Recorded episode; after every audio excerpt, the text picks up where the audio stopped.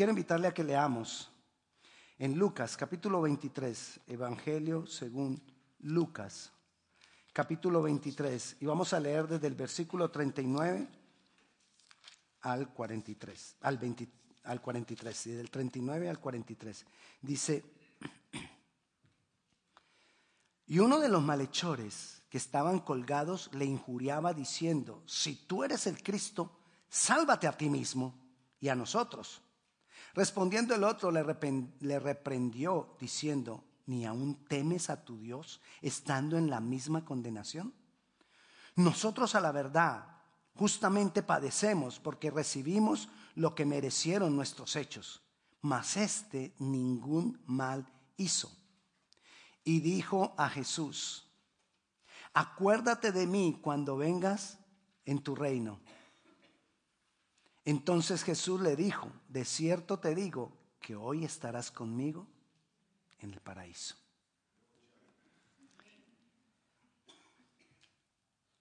Enseñanzas importantes de Jesús. Arrepentimiento y resurrección. Y quiero que empecemos a hablar del arrepentimiento que nos empieza a enseñar Jesús a través de esta situación, a través de esa condición, de eso que está pasando. Si nosotros vamos a Mateo, la misma parte de la historia está en Mateo, capítulo 27. Y si nosotros vamos a Mateo, capítulo 27, le voy a leer también cómo está ahí la porción, para que tengamos algunas cosas presentes. Cuando nosotros leemos los evangelios, leo una parte del evangelio y leo la misma historia en otro de los evangelios y lo que hago es completar la historia, porque tengo mayor información acerca de la historia. Entonces, en Mateo capítulo 27, versículo 38, dice así. Entonces crucificaron con él a dos ladrones, uno a la derecha y otro a la izquierda. Y los que pasaban le injuriaban meneando la cabeza. ¿Quiénes injuriaban a Jesús? Los que pasaban por ahí. Lo injuriaban. Diciendo, tú que derribas el templo y en tres días lo reedificas, sálvate a ti mismo si eres hijo de Dios, desciende de la cruz. De esta, de esta manera también los principales sacerdotes, escarneciéndole con los escribas, los fariseos y los ancianos. ¿Quiénes escarnecían a Jesús? Los que pasaban. ¿Quién más? Los sacerdotes principales. ¿Quién más? Los escribas. ¿Quién más? Los fariseos. ¿Quién más? Los ancianos. Y decían, a otros salvó, a sí mismo no se puede salvar. Si es el rey de Israel, descienda ahora de la cruz y creeremos en él. Confió en Dios, libre de ahora, si le quiere, porque ha dicho soy hijo de Dios. Lo mismo le injuriaban también los ladrones que estaban crucificados. ¿Quién más le injuriaba? Los ladrones. ¿Uno? Los dos le injuriaban, porque ahí dice también le injuriaban los dos. Entonces, ¿quiénes eran los que estaban acusando a Jesús y diciéndole, tú no eres tal Dios, tú no eres esto? Los principales sacerdotes, los escribas, los fariseos, los gobernadores, los que pasaban. ¿Y quién más? Y los dos ladrones, los ancianos. De toda esa gente, solo uno se arrepintió. ¿Quién? El ladrón uno de los dos ladrones. De toda esa multitud que estaba ahí señalando a Jesús, que estaba ahí diciendo, tú no eres el Hijo de Dios, solo uno. Jesús estuvo colgado casi seis horas. Él estuvo ahí casi seis horas y durante todo este tiempo vemos cómo pasaban unos y le injuriaban, pasaban los otros y también hacían lo mismo. Y los dos malhechores estaban ahí también al lado de él, diciéndole lo mismo.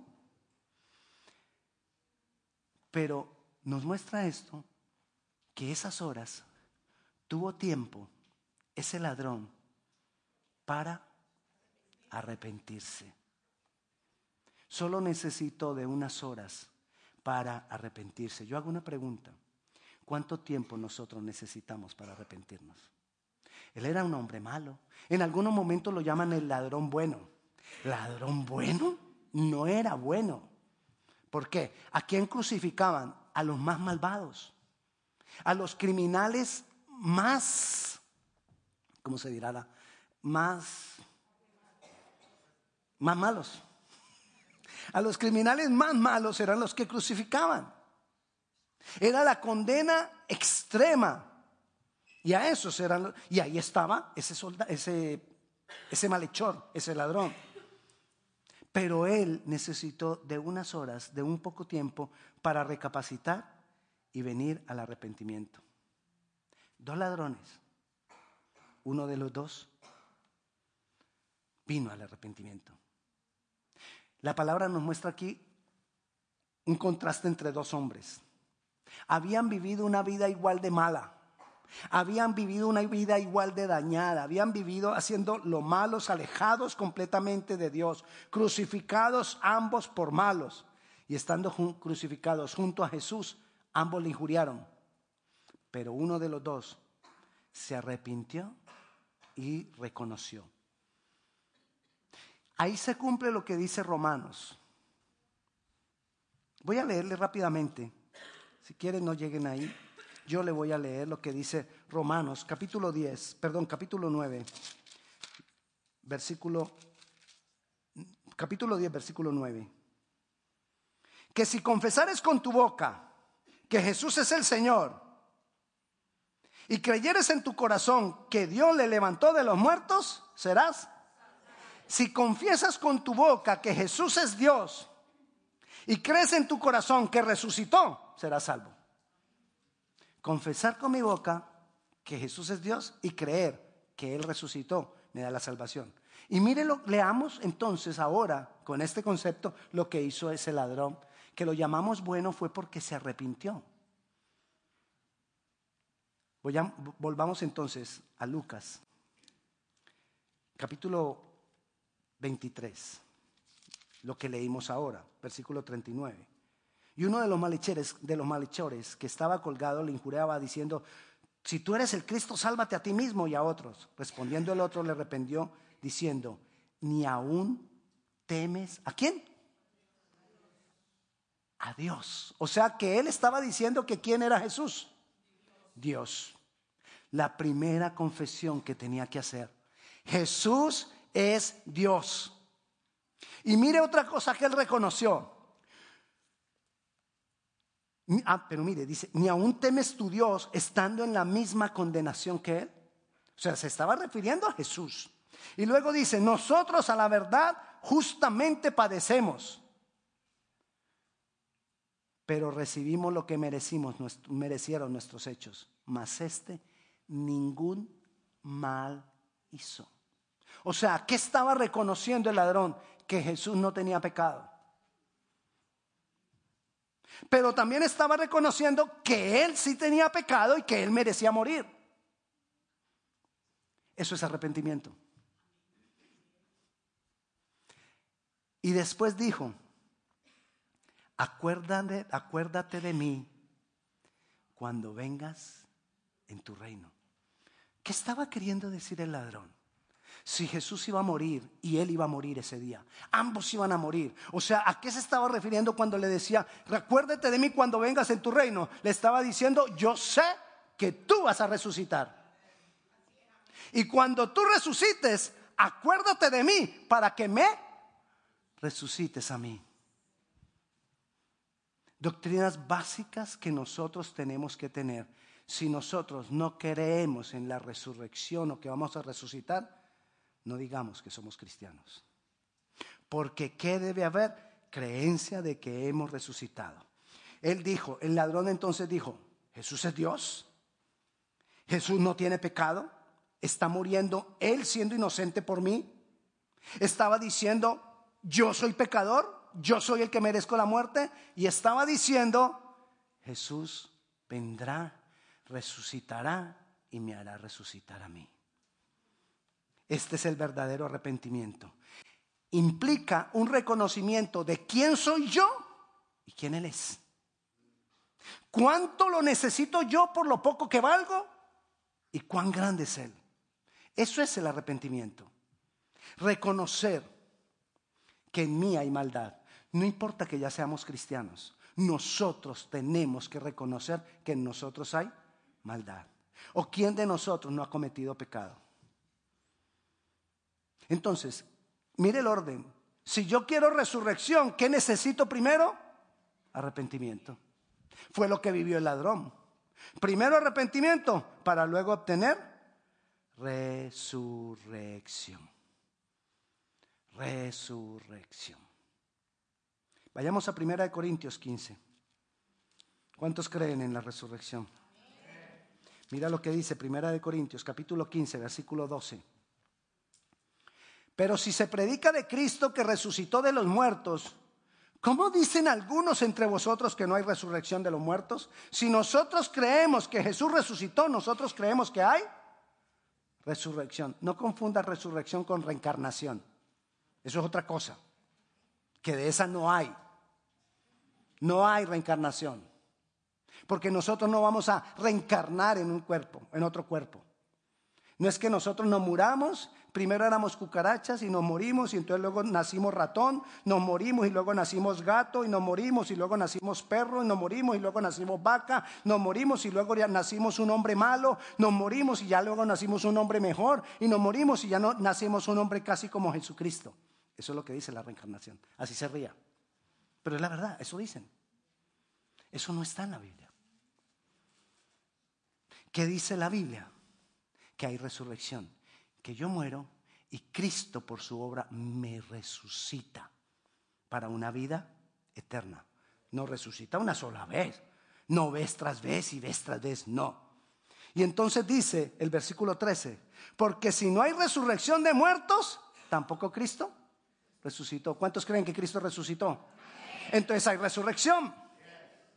Versículo 14, y si Cristo no resucitó, vana entonces nuestra predicación, vana también nuestra fe. Si nosotros no creemos en la resurrección, yo estoy perdiendo el tiempo acá. Yo te estoy engañando si es que no creemos en la resurrección. Pero nosotros creemos en la resurrección. Mira lo que dice el versículo 20. Mas ahora Cristo ha resucitado de los muertos, primicias de los que durmieron es hecho. Porque por cuanto la muerte entró por un hombre, también por un hombre la resurrección. Según eso, ¿qué va a pasar conmigo? Cuando muera, voy a resucitar. ¿Qué le dijo Jesús? Volvamos al versículo que vamos a memorizar. Lucas capítulo 23, versículo 43.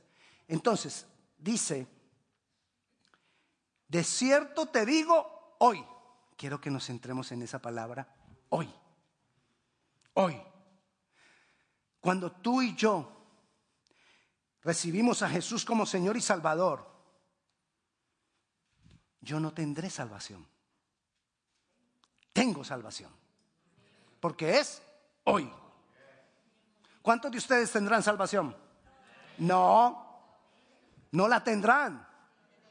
¿Por qué respondió mal? Porque yo pregunté mal. Yo pregunté, ¿cuántos tendrán la salvación? Amén. No. ¿Cuántos tienen la salvación hoy? Amén. Porque ya es mía. Ya me pertenece. Yo creí, me arrepentí, declaré que Jesús es Dios y que va a resucitar. Y entonces, hoy, ¿qué le estaba diciendo Jesús al ladrón? Hoy te llegó la revelación. Hoy recibiste esa revelación. Hoy te arrepentiste. Hoy declaraste que yo era sal, que yo era Dios y hoy tienes salvación. Eso era ese hoy. Hoy, hoy, hoy. Y entonces le dice, ¿hoy qué? Hoy estarás conmigo. Ah, pastor, pero mire, ahí dice, estarás conmigo. Suena a futuro. Si lo miramos solo, estarás conmigo, suena futuro. Pero si lo ponemos la frase completa, hoy estarás conmigo, ese estarás conmigo se vuelve un presente continuo. Hoy estarás conmigo, es decir, desde hoy en adelante permaneceremos juntos por la eternidad. Eso es lo que le está diciendo. Hoy permaneceremos juntos. La promesa de Dios es que Jesús estará con nosotros todos los días hasta el fin. Por siempre. Estará con nosotros si nosotros nos hemos arrepentido. Si verdaderamente nosotros estamos entregados al Señor, Él nos está diciendo, permanecerás conmigo. Pero muchas veces nosotros creemos que Dios se separó de nosotros. Yo no sé si a usted le haya pasado que a veces se siente tan solo por los problemas, por las situaciones difíciles y siente, y, hay algunas personas que aún dicen, Dios se apartó de mí.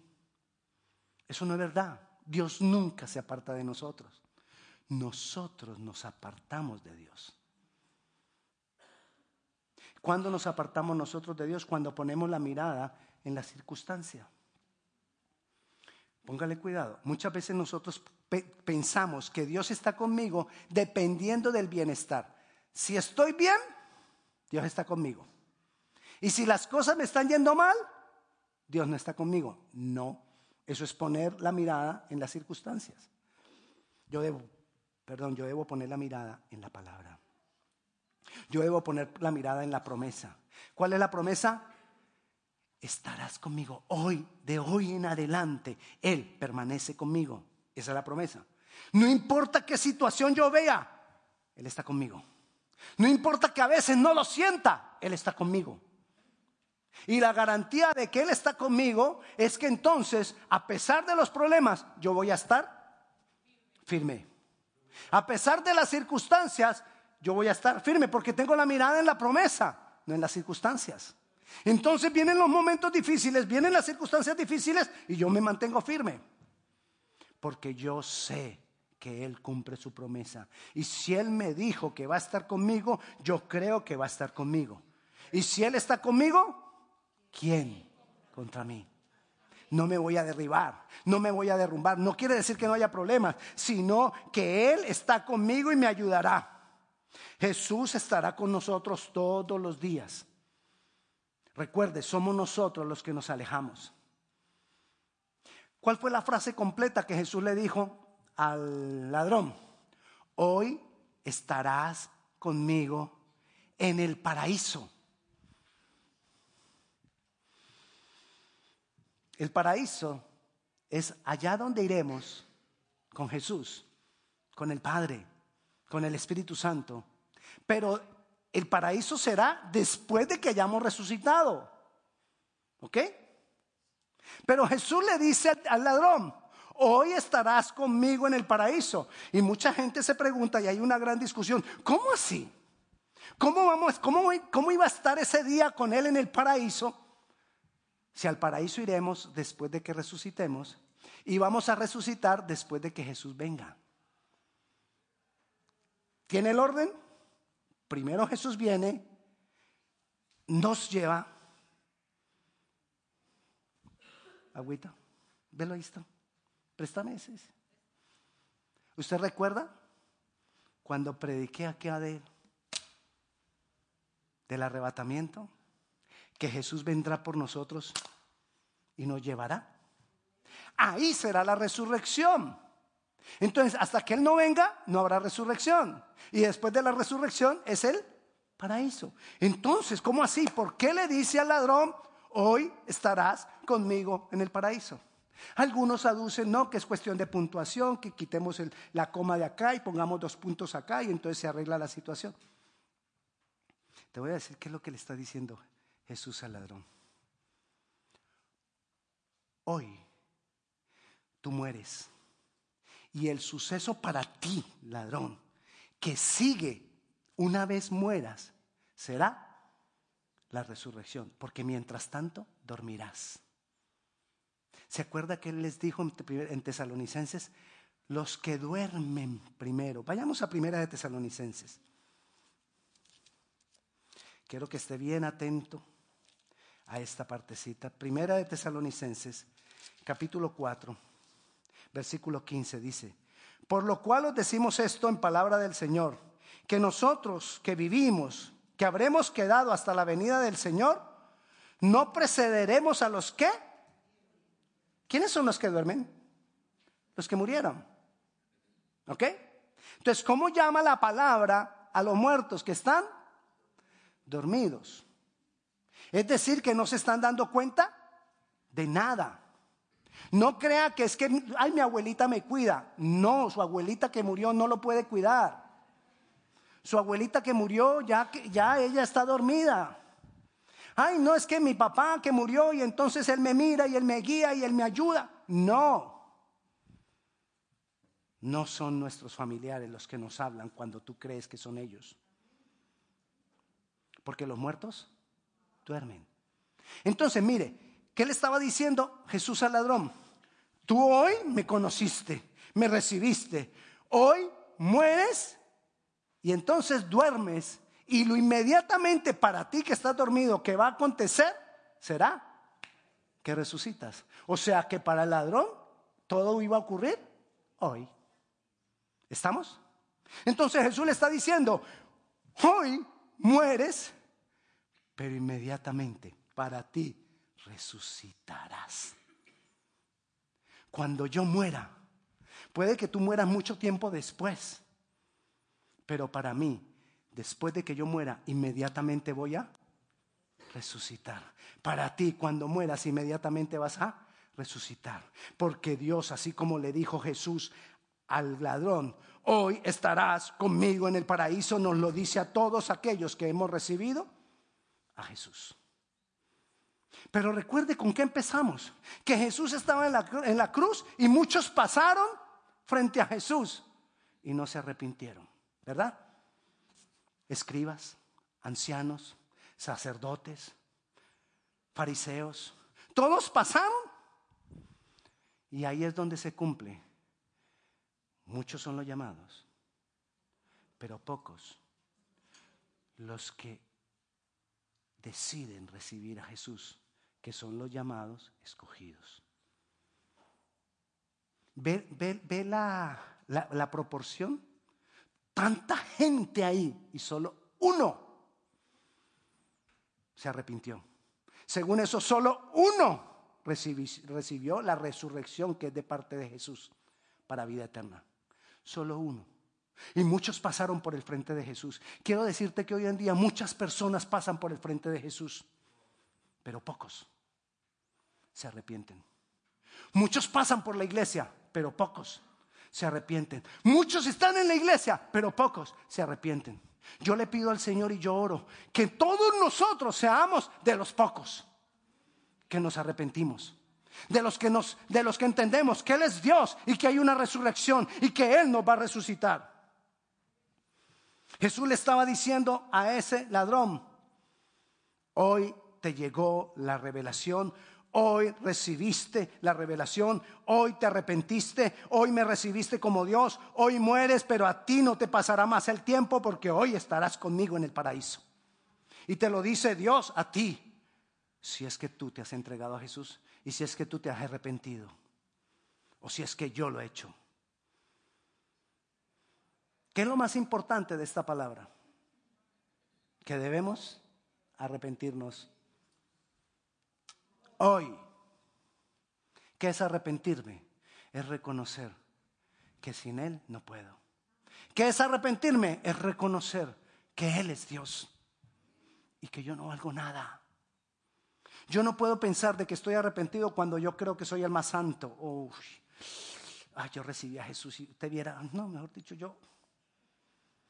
Antes yo era malo, pero ahora soy. Mm, no, yo necesito a mi Jesús. Todavía lo sigo necesitando, porque sigo siendo pecador, porque todavía no soy lo suficientemente bueno. Quiero, me esfuerzo, trato, pero no soy lo suficientemente bueno para decir, ah, ya lo logré. Bye Jesús, gracias. No. Si has estado alejado, regresa. Si has estado apartado del Señor, arrepiéntete. Si algo tienes que arreglar con Dios, hazlo. Y así tendremos la salvación hoy.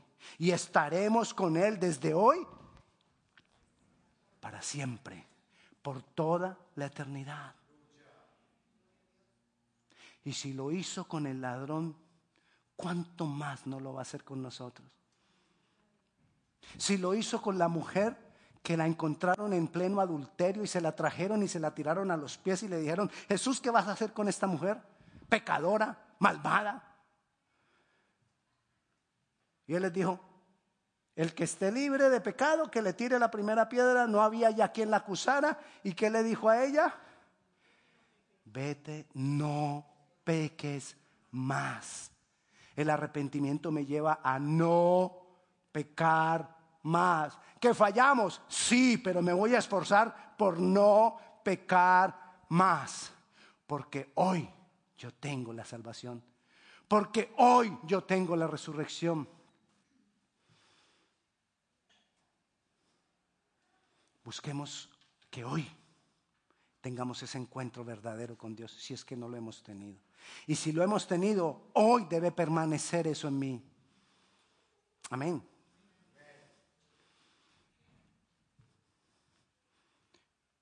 Mucha gente, le repito, pasa por las iglesias.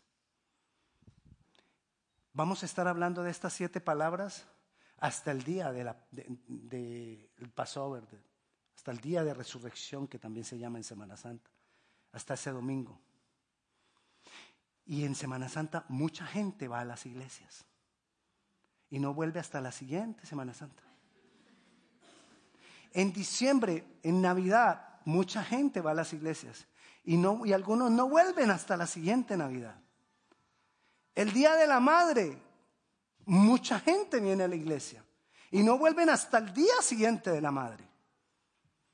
Muchos pasaron frente a Jesús y en esta historia que acabamos de leer, solo uno se arrepintió, se entregó y recibió la resurrección. Tú decides. ¿Seguiremos igual? ¿Pasando por el frente de la cruz y no poniendo cuidado a lo que Él hizo por nosotros? ¿Viviendo una religión? ¿Yendo a la iglesia cuando son celebraciones especiales? ¿O metidos con Dios? estando con Él, porque Él lo prometió, que a los que nos arrepentimos, Él estará conmigo siempre. Y no me voy a apartar, ni lo alto, ni lo profundo, ni ninguna cosa creada, ni principado, ni potestades, ni, lo, ni la muerte, ni la vida, nada me podrá separar del amor que es en Cristo Jesús. Amén. Que nada me separe de Él, porque yo sé que mi redentor vive, que Él resucitó y que como Él resucitó, yo voy a resucitar. Y así como lo entendió ese ladrón, yo lo entendí, tú lo has entendido y en eso vamos a caminar. Así que si tú nunca has entregado tu vida al Señor Jesucristo, si tú nunca le has dicho a Jesucristo, de verdad, yo quiero esa salvación, yo quiero esa resurrección, yo quiero arrepentirme, yo te invito que ahí donde estás no te pares. Inclinemos nuestro rostro y si tú nunca se lo has dicho, se lo digas por primera vez. Y si tú tienes algo que arreglar, arréglalo ahora con el Señor. Si tú quieres, si tú necesitas volver a Él, vuelve a Él. Hay muchas voces. En el mundo hay muchas voces injuriando a Jesús. En el mundo hay muchas voces diciendo que Jesús no es Dios.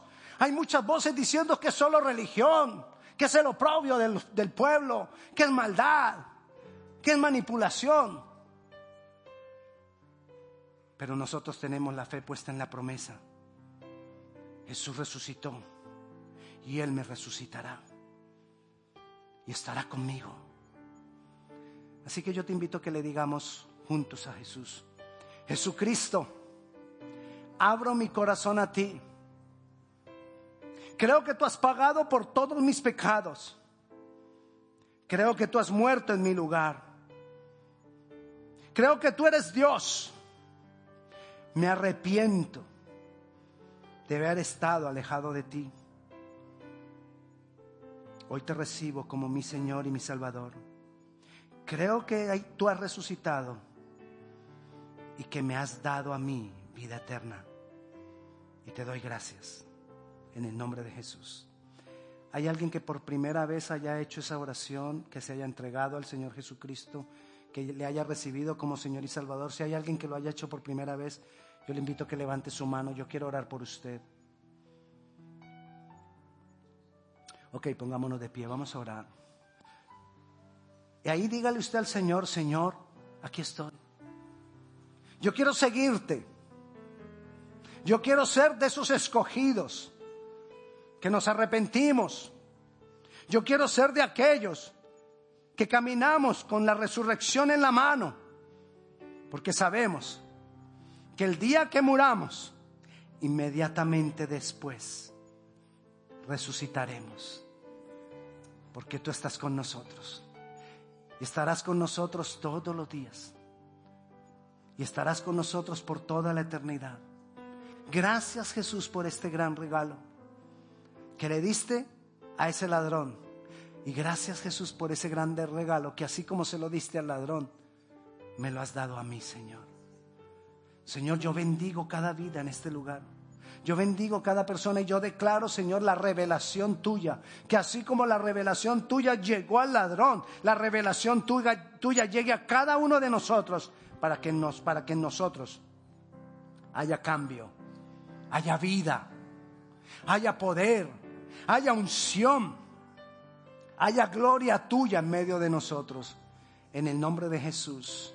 Amén y amén. Dios le bendiga. La paz de Dios sea con cada uno de ustedes. Mañana la clase, el jueves la oración.